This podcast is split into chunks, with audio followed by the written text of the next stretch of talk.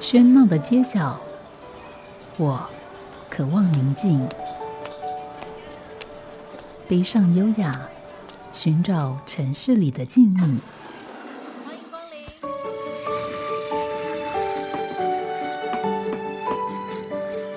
临。一杯拿铁问候，我们在书里相遇。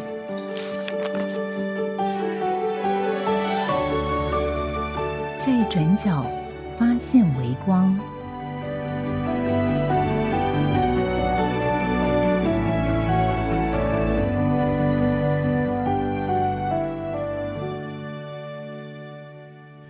欢迎收听，在今天的在转角发现微光，我是主持人吴嘉恒。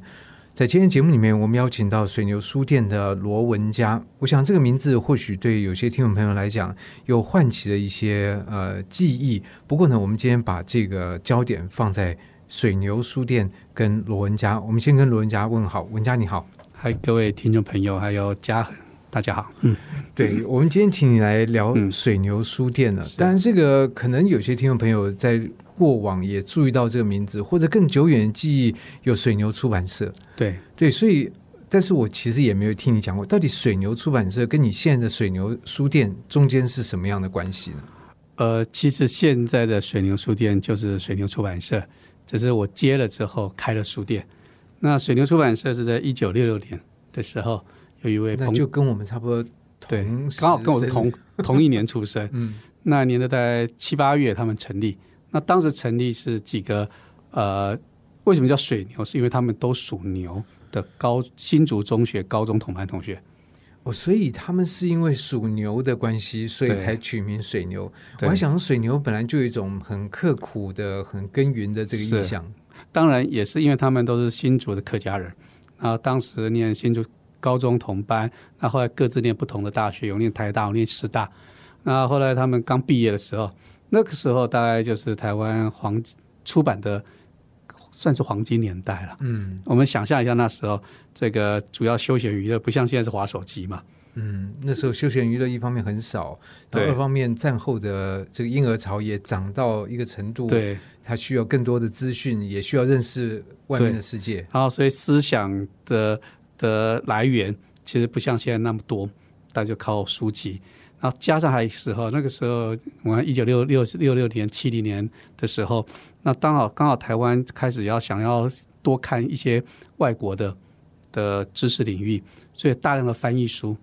那时候也没有版权的问题啊，对，想翻什么就翻什么。对，所以大量的翻译著著著作都在那个时候出来。那台湾刚好是很饥渴的时候吧？那时候因为政治上的限制，使得你很多东西没有办法畅所欲言，你知道在这方面去寻找一些补填。所以这几个年轻人大学毕业之后，就学觉得我们应该来开出版社，嗯，就决定开出版社了。所以呢，他们出了第一本书是刚好其中一个同学，其实。就是以前台大哲学系的教授刘富珍，嗯啊，他说这样子，那刚好我们要出一本逻辑论、集合论、集合跟逻辑，因为他教哲学的嘛，对，就那我们出这本书啊，就果然第一本书他们就出了，那反应怎么样？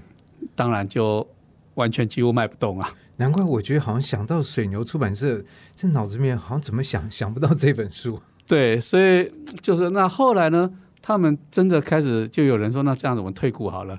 那后来呢？让水牛能够起死回生，一直走走到现在，其实很关键的一本书是王尚义的《野鸽子的黄昏》。嗯，那这本书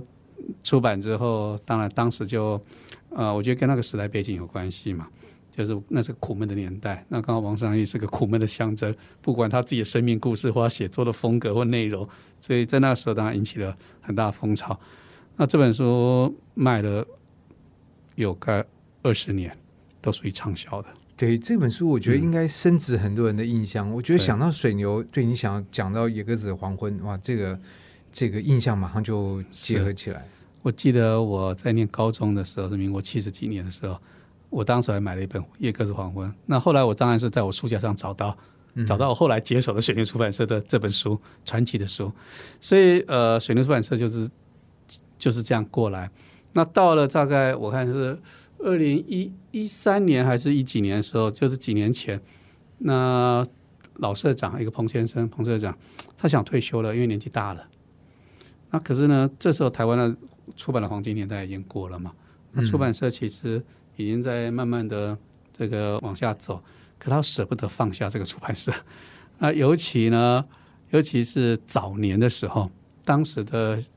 的作者跟出版社有时候常常不是版税，他直接买断。对，嗯，那买断呢，所以这个老先生觉得我买了这么多的版权，对，手上有很多宝藏，对，那出版社没人接，那就很可惜啊，这个书就等于就是尘封起来就就断断了。啊，当然他觉得是宝藏，可是市场上已经不这么认为。不过有时候很难讲，这个风水轮流转，说不定过了一段时间之后，又变成大家需要的书，也不一定。对，所以这个老先生舍不得放下这个出版社，那找了好久，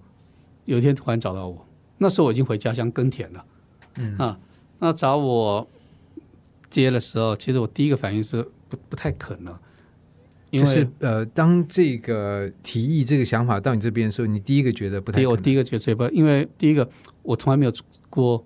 要做生意或做出版社这门生意或进入这个产业的任何的想法，这念头都没有。可是我觉得你跟这个产业感觉一直很近啊。对，但是你远你你你没有想过有一天你要自己去经营一个出版社，然后所以我第一个直觉就觉得不可能。可是后来他讲了几个事情，倒有点触动了我。哦，什么样的事情？比如他讲到说啊，其实啊，水牛是台湾战后二战本二战来到台二战之后台湾本土出版社很少数的，到现在还还在运作的。其实另外，当然志文其实也算还在存在。对，那另有当然当时有不少是从中国大陆来的出版社，对讲到本土的出版社非常非常少。那后来我们熟悉知道一些文学作品，不管是尔雅或等等，大家都是更晚对，啊。那水牛算早，他就觉得说，放弃很可惜。他说历史本来就是要一直走下去才有历史嘛。那我其实我是被他这样的的心情嗯感动。那我也会在想，常常我们在抱怨说台湾其实不尊重历史，不守护历史，然后我们五十年就叫老店。那嗯跟日本好了，不要讲美国，不要讲英欧洲嘛，跟日本比较，其实我们真的是浅薄的很嗯啊。那那时候这个其实打动了我，觉得说好吧，老天既然突然丢了一个这个事情给我，也许是在对我的一种考验。就我们常常都是讲理想的时候，都讲的非常这个然后别人说：“哎，那你要不要来做？”对，那要你做的时候，你又开始觉得犹豫再三。后来我回来跟我太太也跟几个老朋友聊了一下，说要不要接。那那时候我记得我的我朋友分成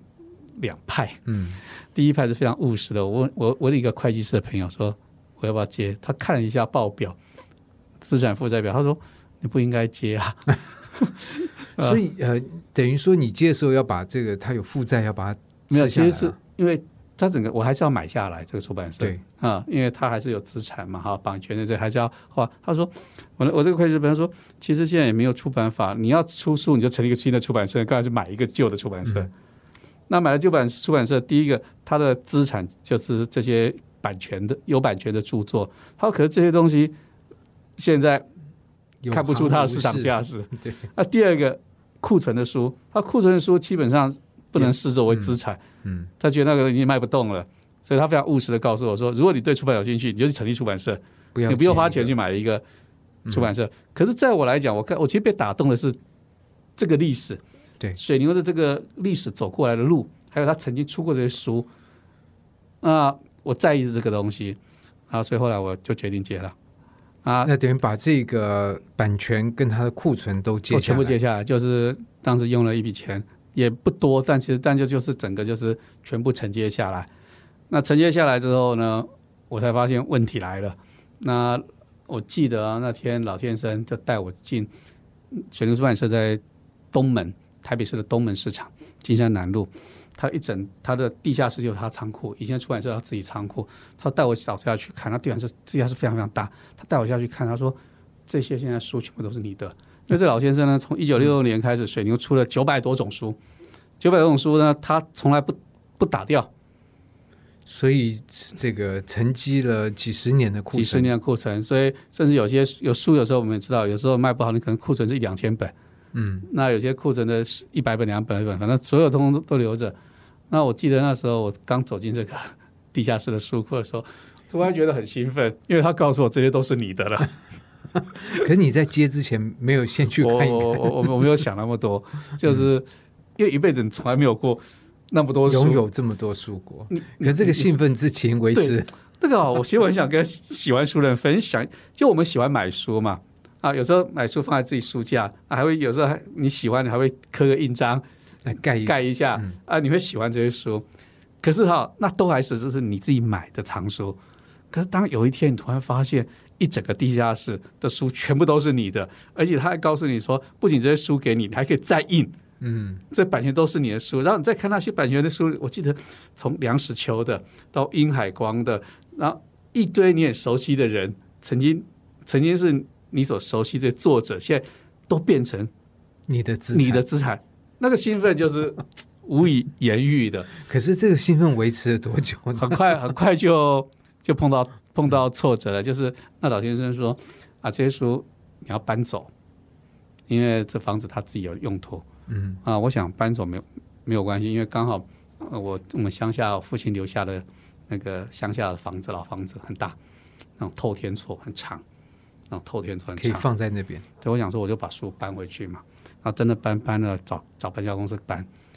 那一直到全部搬完，我算了一下，拿到账单六十几趟的卡车，才搬完，光是这个运费就很可观。然后我记得我那时算了一下，发现我很傻，因为这些运费远远就超出这些书能卖掉的价格，价格，何况这些书其实也卖不太掉。那我想问一下，那所以那六十几卡车的书现在的状况呢？就是从就是搬到我们乡下的时候，我开始要整理，然后整理很累，然后后来呢，我发现这个，其实我是因为这样才决定开水牛书店。所以刚才讲水牛书店，其实所以你最先想的，其实还是在在出版这条路上面，利用那个版权跟库存来做一些事情。，对，就是在那个晚上，就是就是书塞满了以前我小时候的家嘛。然后那时候我突然想到说，我怎么那么傻啊？啊，可是我觉得就是说，我我我自己我自己是一个就是我不太愿意去想无法改变不好的事情，因为我觉得那那是无济于事的，我就会开始想，那我现在可以能够做什么？做什么？嗯，这些事情都已经发生了，这些成本都花了，那我可以做什么？我坐在那边想，后来突然就想到说，我应该要开书店。我想到我自己小时候，呃，我的我的家乡叫新屋啊，这个客家乡镇。那我们家乡从来没有书店，只有文具行、文具店。那我记得我小时候想要买书、看书的时候，我走到文具店的角落，就蹲在那边。其实我想到这个画面的时候，那一刻我知道我要做什么，就是要开书店。我要开一家真正的书店，在我们的自己家乡，要去满足我小时候的那个梦，所以我就开始做这件事情。所以第一家水牛书店就这样来的。所以第一家水牛书店是开在你的故乡，对，现在还是开着。还在。对，所以等于说现在有桃园这边也有，桃园一家，台北一家。台北一家。那其实这也是这两、嗯为什么会有第二家？其实这也是有因果关系的。因为桃园呢，当我决定开书店的时候，当然要做一些做一些计划嘛，我才发现哦，为什么我的家乡几十年来从来没有书店，而且不是我家，台湾大多数像我们这种乡村都没有没有真正书店，为什么？其实就是没有足够的市场支撑嘛，所以就不会有供应产生。嗯，啊，那这个情况从来没有改变过。啊，那一刻我知道说我不可能改变这样的市场的现况，所以我做了一些调整，就是说，既然书卖也卖不多，所以那干脆就不要卖好了。或不要卖那么多。对我干脆就把这个书店就做成，其实是让大家交换书的书店。所以、除了选牛的书之外，我开始这个在脸书上募集大家不要的或想分享的，或愿意捐出来的二手书。那这些二手书全部收集起来之后，也不卖，就所有人你拿一本来，就可以换一本回去，不论你的主题，就是这样的运作。所以我带一本书到书店里面就可以换一本。那这个方式在现在还在在运作还。在运作。嗯，不过这听起来其实也非常浪漫，因为在这样的交换里面，它固然达到这个交换的目的，可是就这个店面来讲，它还是有一个这个营收方面的这个问题。对，那成本当然在乡下，因为房子是自己家的房子，那我就是人事的一些成本。那当然，我同事同时兼帮忙做出版的仓储，所以等于就是他等于等于是兼着做，你的成本用在书店成本其实毕竟就比较降低。那我觉得这是我可以我可以支撑的的一个范围，就开始做。那一开始我也不知道这个模式可不可以运作下去。那新屋这家水牛书店其实到现在运作的都还算是我觉得我理想中的一种样态。所以等于罗文家从一个你没有想到要投入书店，结果一投入之后，其实不管是这个出版社，我想目前只有可能出版实际的这个出版这件事情你还没有开始运作之外，从这个出版名义上面的仓储的管理到这个书店的这个经营，以及书店以外其他的这个部分，我觉得你摄入其实非常的深啊。对，但但因为哈、这些说来真的话长哈、这后来又衍生了更多更多新的的想法想法。跟那我刚才讲说新屋家书店开了，开了大概一年多之后，我就觉得不是办法，就它完全没有任何收入，即使支出降到最低，可是还是有支出。嗯，那我觉得一个事情，如果要能够让它时间走得久，一你要想办法让它能够有一个平衡，对就经济上的独立跟平衡。那因为我看待这书店，我认为这种书店的价值是在把时间拉长，它不是在乎说多少人使用，有能发挥多大影响力。我觉得它的价值在于时间拉长，所以拉长是五十年，是一百年，在一个乡村就有一家这样的书店在不。过你的这个时间向度拉得非常长哎，对我真的，我我想说有一天我找一个也像一个一个傻傻年轻人，我告诉他说这个书店交给你，然后继续做下去。然后，那当然我希望在我有生之年能让他建立起它是一个可存续可存续的那接下来接的人只要花时间，你不用考验你的其他的的事项。那我希望在我有生之年能建立这样的模式。所以呢，在第一家书店开之后，我就决定开第二家，到台北开。可这个这两家中间有因果关系吗？呃，那时候我设定的是说，如果乡下没有市场，台北是台湾最具有消费，所以你要用台北这个店可能来支撑。对，嗯，就用城市的书店来支持乡下的书店这个概念。那这个模式听起来很像某种程度是有有道理，但实际执行起来碰到市场问题，就连台北书店其实都不好支持。对，这有可能是另外一个问题。对，就这个产业已经是、已经是很辛苦的产业了，所以已经不是哪里有没有消费市场的问题，是整个台湾的消费市场都在应该说书籍的这一块。，对，所以其实还包括其他产业。嗯，对，所以当时，当时当当然那时候我也意识到这个问题了，嗯，所以我心里想说没有关系，那就像台北大部分书店，就是后后来我们看到大部分书店会兼卖咖啡或兼卖其他的的的之类的可能性，所以我们第第二家的台北水牛书店也提供了咖啡，啊，还那有蔬果。那那其实后那是后来那是后来。那是后来意外意外发生 意外发生因为呢的事情。呃，我我刚才讲，在新屋，我其实在接下水牛之前，我还在种田嘛。那时是家里的田，种的田呢，因为田的收入是因为我把田的收入来来在新屋开了一个英文班，免费的英文班给家乡比较弱势小朋友上。那因为为什么会开这个班？是因为以前我还在行政院客委会的时候，曾经在新屋协助他们开盖了一间图书馆。那图书馆落成之后，我觉得图书馆需要的是不是硬体，对，是是软软体。嗯，所以那时候我有承诺说，我会在图书馆开一些课程，让乡村孩子能够免费上，所以就开了英文班。那是二零零九年的事情了，所那以这英文班现在还还在开。嗯哇，你真的做一件事情，常常你觉得这个有价值做的，你就会像水牛一样对就做我下去。这是当然是跟我以前政治的的的一些工作的历程有关系啦。因为我觉得以前做政治工作，其实我们在做宣传或做做各种文宣的时候，我们常会讲很多的想法、理念、口号，等等等很多很多。可是台湾经过这么多次的两次的政党轮替，很多次的选举下来之后，其实啊，这些动人的口号已经无法感动人了。而且动了这个口号也没有办法产生实际的改变。其实我觉得大家要看的是你实际做做了什么。那那我我有这种经验之后，我更加觉得其实不再是喊口号，而是实际而是实际要去做出东西来。所以我就觉得说，那就是像水牛一样默默做，做出来之后，其实那才是最最最重重要的。所以呢，OK，好，我就开始英文班。所以呃，可是英文班同样我们会有费用嘛，就老师的对钟点费，这些费用怎么办？那刚好就是我利用家里的田，那时候我决定种田。那因为我种的米是比较品质比较好的米，所以价格卖可以卖的比较好。那卖的比较好的话，就可以支持这个英文班。所以我那时台北开第二家书店的时候，我同时也在书店门口卖米，卖自家的米，对着自己种的米，因为增加收入嘛，因为那个是是我主要的收入。然后刚好我们邻居乡下邻居他种了五分地的地瓜、番薯，他问我能不能帮他卖。那我觉得没有问题，米我都卖了，我只就顺便卖，顺便就嗯帮他卖地瓜，结果地瓜摆在我们书台北书店门口。我记得那年是差不多十一月吧，就年年底的时候，那突然地瓜卖的很好，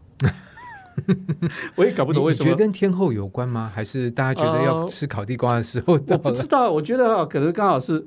是就是因为我们强调是自自家种的嘛，自己农民种的嘛，所以这可能对某些人来觉得是一个那还有一个很关键的的原因是我后来才发现的原因是我的定价定的特别低。那为了定的特别低哈，我不是用市场的定价定，我们是直接用用你自己的这个投入成本对跟这个成，本加一点这样定，那中间中间当然就会差很多嘛。因为没有这个管销的费对，用。所以你卖的便宜，然后也种的好吃，然后人家觉得你健康，所以就意外的地瓜卖的很好。地瓜卖了一阵子之后，就有附近的居民有一天就问，我说啊，你们为什么不卖点菜，只卖地瓜？你米也卖了，地瓜也卖，为什么不卖点蔬菜？哎，这我想一下，合理，因为我们乡下几乎大家都有一自己的菜园，嗯啊，自己的菜园吃不掉，其实他常常都送来送去，对，那我就想，那我就把这些菜摘上来卖就好了。所以开始水牛书店开了大概一两个月之后，台北的在开始在礼拜六、礼拜天，我们在门口卖卖蔬菜，卖蔬菜，哎一个礼拜大概只有六日在卖。这大概卖了有差不多三四个月吧，嗯，然后三四个月看一下报表，我发现，哎，我们蔬菜卖的比书好，就就是蔬菜卖的比书好，然后可是呢，没有什么获利，因为呢，因为我们的方法是，就是附近乡下的这些妈妈或农民，他们种的菜多的拿来，拿来我就帮他卖，所以常常啊，其实是量大于供供给大于需求那蔬菜有你再上来，你就不可能退嘛，对，卖不掉就一定就是打掉了嘛。所以其实有营业额，可是其实对我们来讲没什么没什么利润，就因为我们不是计划性的采购，嗯，对。不讲到这个，其实书就比较好，书可以放在那边五十年，它对，都不会有没错。但是因为这个经验，却意外的让水牛书店变成是另外一种形态的书店。就是我刚才讲，我开始卖菜，那这个时候呢，又有常常来买买菜、买地瓜的的居民就问说：“你们为什么只有礼拜六、礼拜天卖？平平常日你们书店都开着门，怎么不卖呢？”嗯，然后呢，基于这几个原因原因，我又做了更大的冒险，就把隔壁的店也顶下来，台北书店，然后我们开始真的卖菜了，还卖鸡鸭鱼肉，还开了一个小厨房，开了一个小餐厅，就是用这些食材做。那这是台北水牛书店一个很意外的意外的发展，发展。按照意外发展呢，但是我们也觉得，我们也会去讨论说，为什么要做这个事情？绝对不是为了收入而已嘛。我我们希望说，用这些食材，土地长出来食材，然后用有别于一般餐厅大量化、快速生产的方式，我们所有东西用自己手做，都是从食材变成食物。植物变成食材，食材变成食物，嗯，就维持没有变成这个食品，对，就维全部维持自己做嗯这个过、这个理念在在在运作，所以一直到现在为止用这个方式。那当然，这也走好多年之后，我们发现也碰到问题了。碰到的问题就是我们食材耗损很很大，很大，所以其实也没获利，就一同样是有营业额，可是其实没有什么利润，甚至有时候会亏损，就因为成本高，成本高是人事的成本高，因为你所有都要手做，你人人员成本高，就需要，然后你材料的成本就高，所有成本高的时候，其实你你的售价不可能一拉的对不可能相应的反对映出来，所以其实不划算，所以我们做成调整了，就是我们改成只收你预约的客人，我们就不用平常准备那么多的材料对你不用造成应付这个不确定对性。那这一路走来呢，就是整个水牛书店的的模式。嗯，你从一开始只是接出版社，到后来你觉得出版社为了处理到库存，你开一家非盈利的书店，而非盈利的书店你想要让它有盈利来支持，那你就寻找各种盈利的可能。那盈利可能的时候，你发现其实书跟咖啡其实是是有限的时候，意外发现农产品可能是你的另外一个机会，然后你这种农农产品发生，所以到目前为止呢，我们发展模式跟一开始又不太一样了。对。不过我觉得站在旁观来看呢，就一方面，我觉得水牛这个意向使得后来这些发展。都觉得呃，并没有什么违和之处，然后会觉得、哇，文佳真的是头脑非常的灵活，就是说，在这个呃经营上面能够有更多元、更多角的一个发展。所以我觉得听了文佳这样的分享，才知道这个背后一路来的，一方面也是心路过程，二方面也是实际发展的过程。再来呢，就在这样的转折里面，其实它并没有原先或者外面，也可能是我自己所想的那种计划性。好家庭联播网，中部地区古典音乐台 FM 九七点七，北部地区 Bravo FM 九一点三。刚才文佳也侃侃而谈，谈他这个接下水牛出版社经营的这整个历程。所以呃，我不知道如果当年你接的书呃这个出版社是叫老鹰出版社，会不会你的这个发展就不一样？因为这整个跟水牛意向非常的契合。对，我也觉得有些东西似乎是冥冥之中。因为我接水牛之前，我在种田，然后接了田，田其实水牛本来就属于田的一部分，那只是后来生产的方式改变。然后呢，因为这样子，我们开了书店，除了出版之外，又多了食材跟食物。然后呢，后来呢，其实后来我我自己在想这整个过程，过程来自于偶然，可是它背背后有个很结构性的必然必然性。对，所以我后来整个把它整理之后，我就确定了整个水牛发展的方向跟它核心价值，就是水牛是一家以土地为核心的独立书店，它很清楚是以土地为主为出发，这个以土地为核心，在你开始弄书店的时候就，嗯，还还那时还没有想这么多，那是就但是我觉得或许这个想法应该在你的的整个意识的底层，那个是一直在那边。对，我觉得就是决定种田，其实应该怎么讲？呃，当我决定在我自己乡家乡办办免费英文班，其实是回归于自己的故乡跟土地。其实它本身你在做那件事情的时候，你没有很清楚给他一个呃很大的理念或者是计划，可是其实它的本质它已经在你的已经在架构里面。那到后来，我决定在新屋开书店，其实也是在这个这个想法，这个想，法里头。到后来在台北的书店会卖这些农产品，其实也是因为有前面这些跟故乡乡村土地的连接，你在这里才会产生这些东西。那当我把这些东西整个盘整之后，我就比较清楚的把整个勾勒起来。勾勒出来，就水牛要发展的架构勾勒出来，它是以土地为核心为出发。那所以说，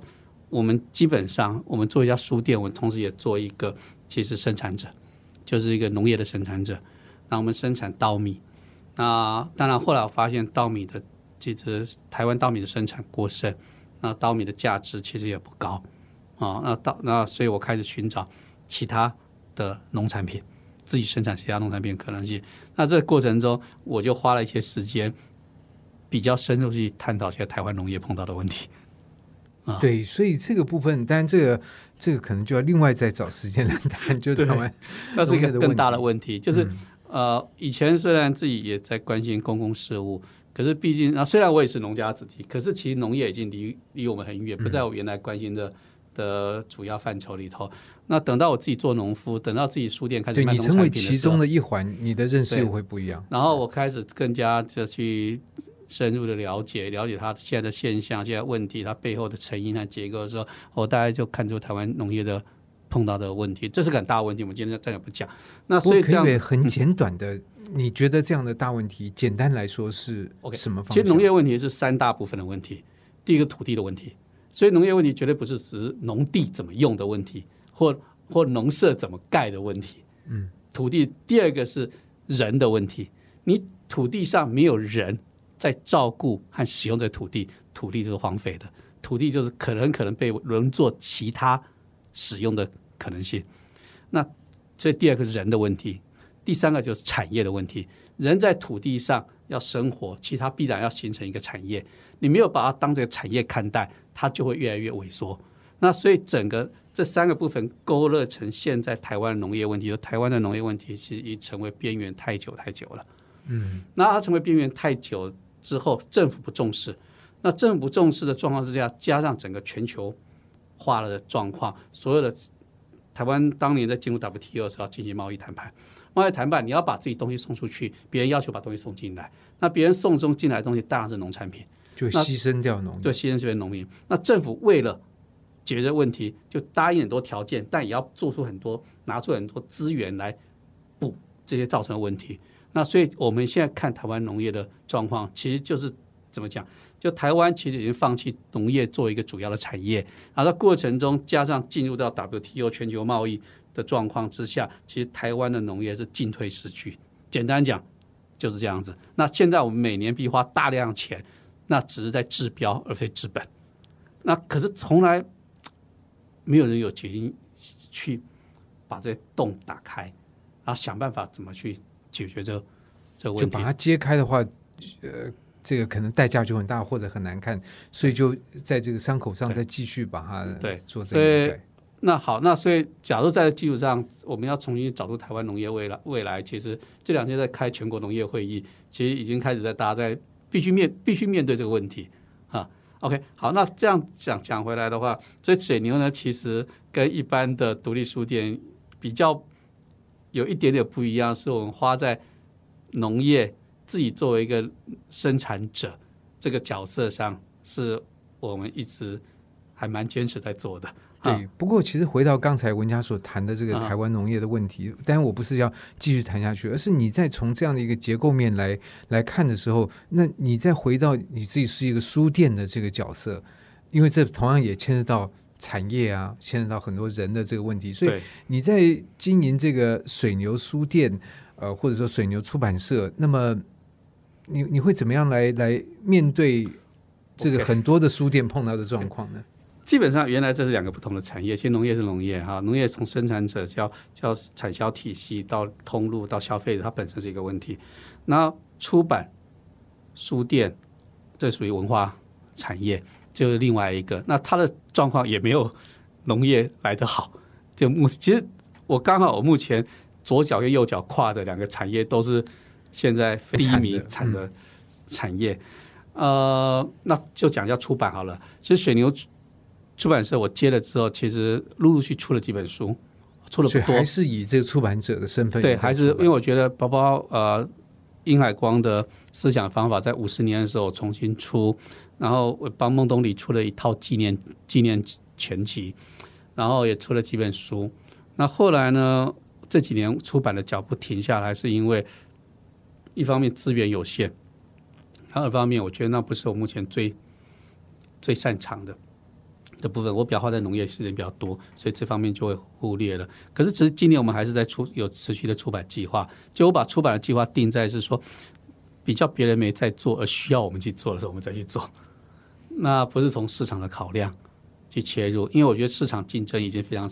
非常激烈，然后市场也不是太好，你就没有必要去跟人家抢。那我把它当当当成纯粹还是一个呃纯粹的文化使命啊，不以盈利为着手，那出的就会非常少啊。这样子。好，那讲回来，文化产业跟农业这两个领域都是目前水牛左脚跟右脚同时跨的时候，所以我在思考怎么办。啊、所以我们另外一个计划，其实我已经几年前开始着手计划，就是我我觉得其实也许这两个东西不是完全冲突的。那就好像我们在农讲农业发展的时候，有个所谓六六极化产业的发展方向。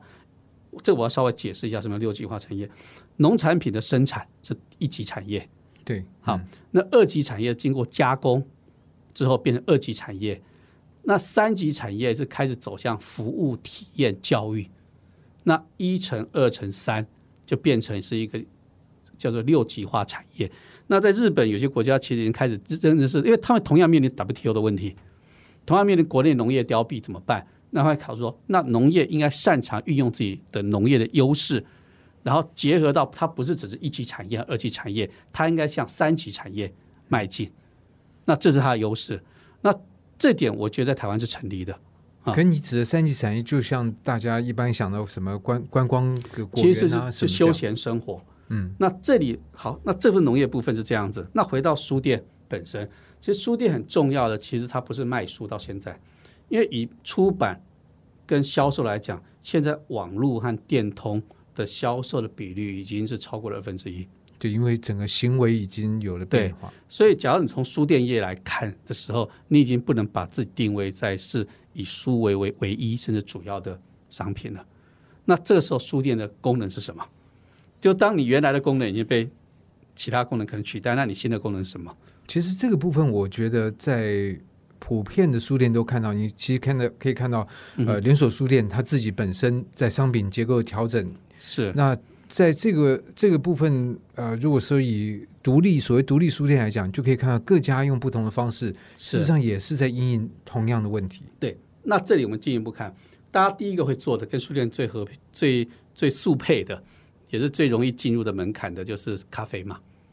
来坐下来对看书喝杯咖啡，对，可是其实啊，台湾咖啡店哈的非常多。多。那咖啡这个浪漫的，其实它也并没有对对书店的经营帮助，其实还是很有限。啊，那那所以你接下来那怎么做？那以水牛来讲，我们发展的就是，当我意识到书店不是只是卖书，它基本上是个空间了。其实它就是变你生活中的一个一个一部分，你会去那边做些什么事情，不是只是去买书。这那所以这个部分就会更朝着像社区这个部分社。区或是你的产品，你有什么产品是需要人在这里发生的？就产品的本身的多元化，其实就会产生，而这产品本身又必须跟你原来的熟悉。那这时候水牛的另外，就这时候农业的机会就来了，因为水牛本身同时在生产稻米，还要同时在卖农产品。然后这个过程中，其实我们就跟书店结合，所以我们我们就是提早一步。假如以书店做主体来看，卖的不是书、咖啡而已，我们开始进入到农产品。那这其实台湾有不少的书店也开始在做了啊。那我们稍有不同的是，因为我也意识到农产品其实还是不够。那农产品本身呢有生命周期，所以书店卖农产品看起来多了一个机会，但其实它也有可能多一个风险跟负担。嗯，因为农产品一定有生命周期，卖不掉你也不能退，书还可以退嘛。嗯嗯啊，所以呢，在这个时候，其实我们自己因为本身有厨房，我们开始自己把这些农产品做成可以食物食物甚至可以嗯我们做成低温烹调的冷冻的的食材。等于说，呃，这个很有趣，因为嗯。我们刚刚说书其实它的形体上面是没有过期的，农产农产品有，可是透过比如说这种真空的保存，它其实是变得它就是可以保存。书那边。对，没错，所以这就是开始我们在做，所以我们开始做什么？我们会做四神汤，我会做香肠，我会做所有所有一般厨房会做的东西，只要我们这个季节有什么食材，那这个等于也是让呃厨房的等于说使用率提高。你今体天是吧？这个客人没有来没关系，我们就来加工。没错。嗯然后我们自己研发东西，而我们强调的是我们自己做，跟工厂做的是不同的，量不多，可是这个东西，其实大家很喜欢量不多这件事对情。嗯，所以，因为我们我们厨房我就是只有两个人，我就只能做那么多，多了也没没办法。那那这个又可以积极在发生哦。我们除了做了之后，后来我们发现，哎，我们还可以做一件事情，我们开课程来教别人教你怎么做，就是上课我们有食材，我们有完成，甚至我们告诉说，你不一定要，你可以用这些食材，用我们食材，或者你随你可以买到食材，但我们教你怎么做出好的东西，能够保存食材的原味，而都不会太难。而又好吃。所以这样的反应好吗？那坦白讲，现在这课程反而是我们收入中主要的部分了。我们每个月会有大概三个不同的老师开不同的课，都是跟食物有关的。可是这个很有趣，就是课程这件事情，它本身这个需要需要学习，而学习的 data 的一种呈现方式，其实又回到书。对所以呢，我们开始，比如说我们现在，比如说我们我们角色是做一个策划者，比如我们最近策划了一一门课，是三十堂课，可是三十堂课这个很风险很大哎。对，三十堂课，但每一堂课是可以独立的，所以你可以选择其中一堂，就是便当课，教你做三十种妈妈给小孩做的便当。这个其实我觉得跟你自身经验力有关哈，因为每个妈妈其实做便当做到后来都会 都要抓狂。这个当然是来自于就是呃，我我的我我另一半昭仪嘛，因为我们家女儿就是他坚持一定要做晚餐给孩子准备便当，然后绞尽脑汁每天要做不一样，小孩又要不吃怎么办？所以他就开始每天想每天做。那最后他终于做了三年的便当，完了之后，他突然想想说，那么多人有这个需求，为什么我们不开个课？所以我们找到另外一个也是同学的妈妈，也是一样爱做便当，他们彼彼此会分享，就听我们策划这三十堂课。那这三十堂课呢，其实最后它也变成一本书。哎，其实这样的一个状况，我不知道你们会不会在开放说，让其他的，比如说妈妈也也参与到里面，不仅是学习者，也是因为每个人一定有他自己一套对面便当的这个食谱也好，或者做法。所以其实我们是第一个尝试，就是看先开始三啊，我们开过很多课，也有很多大厨的课。本来我觉得这种便当课是可能是最不入流的，如果在烹饪课程讲出来，哎，你开什么课？呃，便当课，好像觉得，结果他是最结果那天呢，我们开，我们要先开一个说明会，就说介绍这个课怎么样。竟然是我们书店办，不管新书出版所有活动以来最爆满的一次。所以可见大家对这方面的需求跟困扰是很对，很所以说，嗯那我们现在除了便当课、料理课，我们还有什么课呢？像暑假、寒假，我们就也是因为我们自己孩子的关系，我们给孩子开暑假的课程。高中就高中的过程开，今年我们开了七门课，我们开了哲学课，我们开了呃番红花的土地与文学，我们傅月安谈阅读，马世芳谈音乐，我们找一个法官谈什么叫公民跟哎这都法律很重要，而且这个讲者都很有分量。都很有分量。然后每门课其实都针对中学生，就今年暑假我们做的事情。然后也是我们一个实验，看看说这些学校没有教的课，我呢我们没有课纲，导师我们自己找。我们觉得我们去找到，其实很多像马世芳好了，他从来没有，他说我从来没有跟高中生上过课。我们鼓励他，你要不要试试看？就同样东西，只是对象改变，你试试看。试了之后，我发现发现反应很好。我们找一个法官，一个呃一个实务经验的法官，他给孩子上两天的课，谈什么的法律。这些孩子一辈都都国中、高中，一辈子从来没有接触过法律。可是两两天的课上完之后，有一个孩子说他决定念法律。嗯，但这个念不念法律是一回事，但另外一方面，我觉得其实我们呃这个教育里面，把让法律太晚进到我们的生活里面。是，那那我就看这个老师怎么教。嗯，因为我们同时看到有高中有公民课嘛，也有介绍民法、刑法，介绍法律体系嘛。我来看这个这个法官，他不跟你谈这些东西，那那些这种东西对孩子都太遥远了。对，嗯，他第一堂课他讲故事，因为他讲过他处理过了所有的案例的故事，但他把它改编，就但都真实的。他问说：“孩子，如果你今天碰到这种状况，你会怎么样怎么处理？你看真的有这个事情，就要讲故事。他就说那我会怎么样？让他们讨论。然后第二天他带他去实际去法院看，你看法院就是这样子，有这些角色。所以这些呃年轻的学生就真的进法院。他进法院，他他就安排带他们去法院看，然后介绍他，你看现在为什么这个法院他的角色是介绍每个角色。孩子在这时候，他不是对他不是不课本，是课本的东哦西。原来真的这样子，是然后让他们做到法庭去实习，然后他丢案例给他们，让他们角色扮演。你看，我们大学民法概要、刑法概要都修，但是都没经过法院去看。对那我才觉得是非常非常最好的公民课。然后每个孩子回去就会跟爸爸妈妈讲说：“啊，原来是这样子。”我觉得这才是公民嘛。嗯，其实啊，所有的社会课都可以这样开。啊。那这是今年暑假我们刚完成的，所以呢，水牛书院到这样来的时候，刚才讲到从文化事业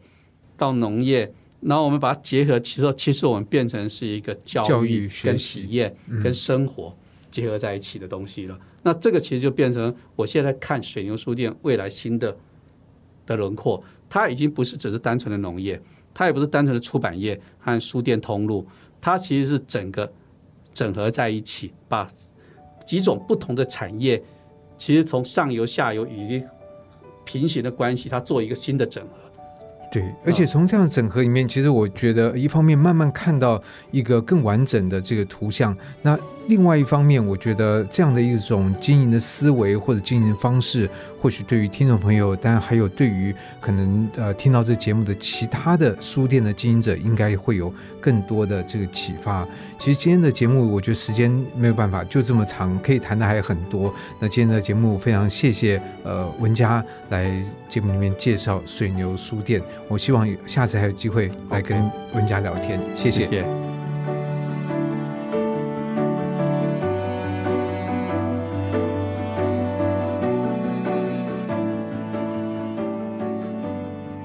谢谢您的收听。听完这一集，不妨也到书店走走，或许会有新的收获。如果您喜欢今天的内容，欢迎在 Apple Podcast 评分留言，告诉我您的想法。我们下集再见，拜拜。